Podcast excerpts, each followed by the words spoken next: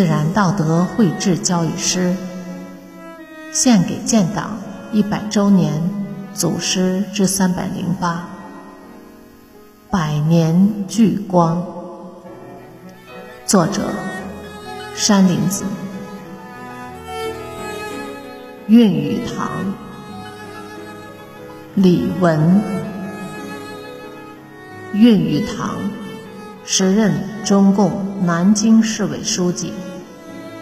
一九三零年，韵语堂跟夫人李文结合于大革命失败后的黄浦江畔，他们心心相印，共同追求着一样的真理和理想。一九三一年一月二十一日中午，因叛徒出卖，回上海开会的韵语堂。与李文在上海新闸路福康里六百二十三号双双被捕。一九三一年二月七日晚，韵语堂拖着沉重镣铐，从容走出牢房。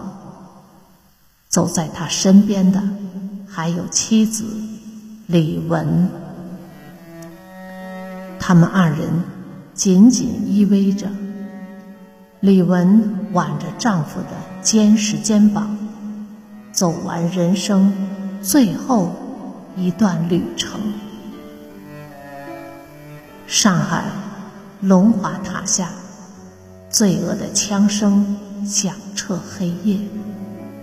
这对年轻的革命伴侣缓缓倒下。鲜血染红了洁白雪地。那一晚，跟他们一起离去的，还有在李文腹中尚未出世的孩子。韵语堂年仅二十九岁。李文年仅二十一岁。